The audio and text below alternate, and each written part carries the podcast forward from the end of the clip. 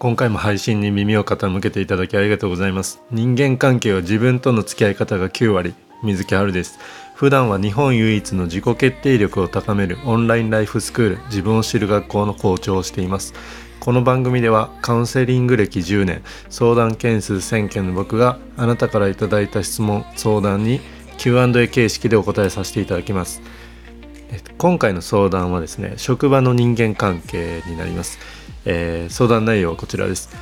職場の上司で周りにダメ出しばかりしていたりやってあげてるんだよという態度でうんざりです、えー、どう接していけばよいでしょうか？というお悩みですね。やっぱこの手の上司って多いですよね。でですねこういうその何て言うんですかね。周りのことをダメ出しとか、えーと、自分の方がこういうふうにできるとか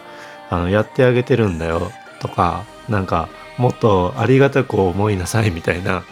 そういう人ってやっぱりねあの結構聞くんですよね。僕も公務員時代やっぱりいろんな人がいたんで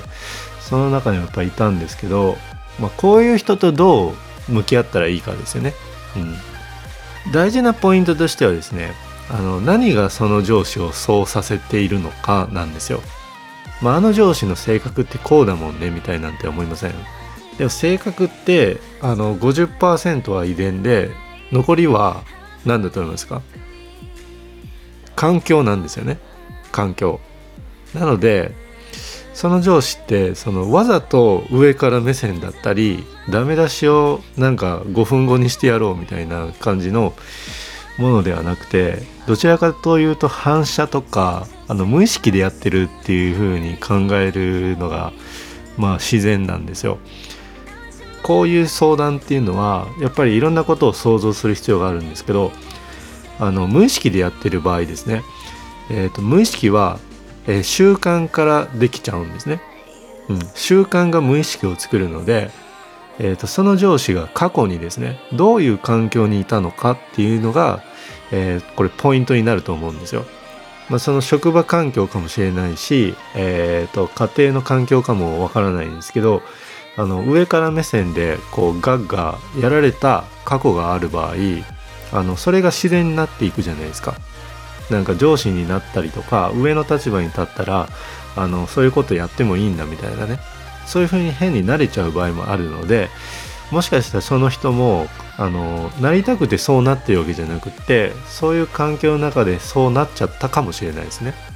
だからその上司とですね、まあ、今って新年会とかなかなかできないとは思うんですけど何かこう話す機会があったらあの上司の昔のその職場環境ってどうだったんですか？とかね。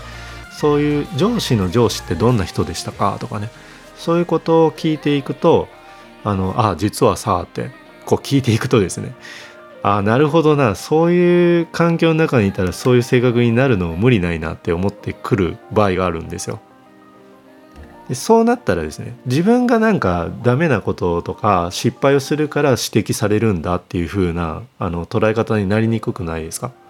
だからやっぱりあの自分のパターンも知っておくっていうのはすごく大事なんですよ。その相手がどういう人物であれ自分はこういう言葉を言われると、えー、嫌な気持ちになるなとかあの落ち込んじゃうなっていうパターンを知っておくっていうのはすごく大事なんですよ。でこれなんでかっていうとやっぱりこの嫌なこと言われたら何言ってんだこいつっていう風にその立場とか関係なくムカつくじゃないですか。ムカつくと思うんですよ正直。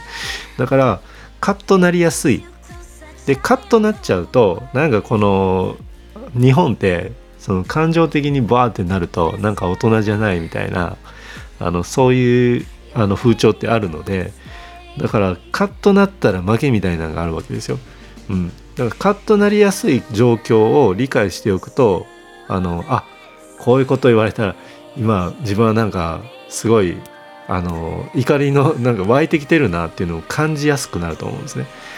だからそういうふうに自分のことを理解しておくとあ来た来た。こういうこと言われたら自分って嫌な気持ちになる。落ち込む怒りが湧いてくるっていうふうに冷静になりやすくなるからなんですよ。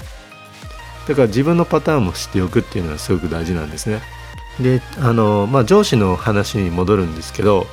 えーと、上司ってですねその勝ち負け思考とかあの周りから認められたいっていうのがもろに見えてる人っているじゃないですか。だからですねやっぱり自分は重要人物なんだっていうその実感が低いかもしれないですね。あの自己重要感っていうんですけどやっぱりその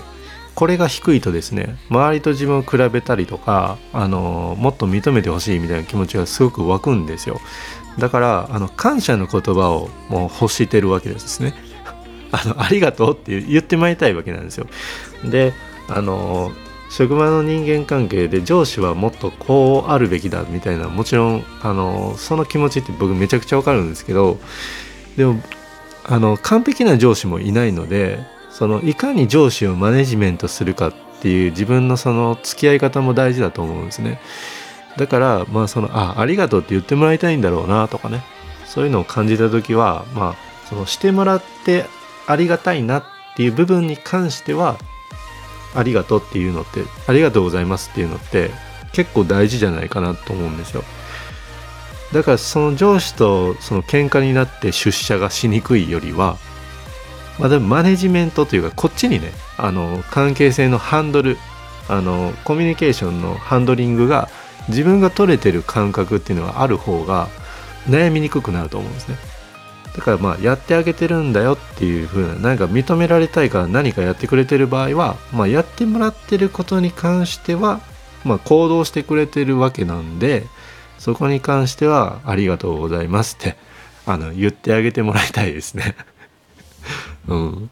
今回は、え、上から目線の上司との付き合い方でした。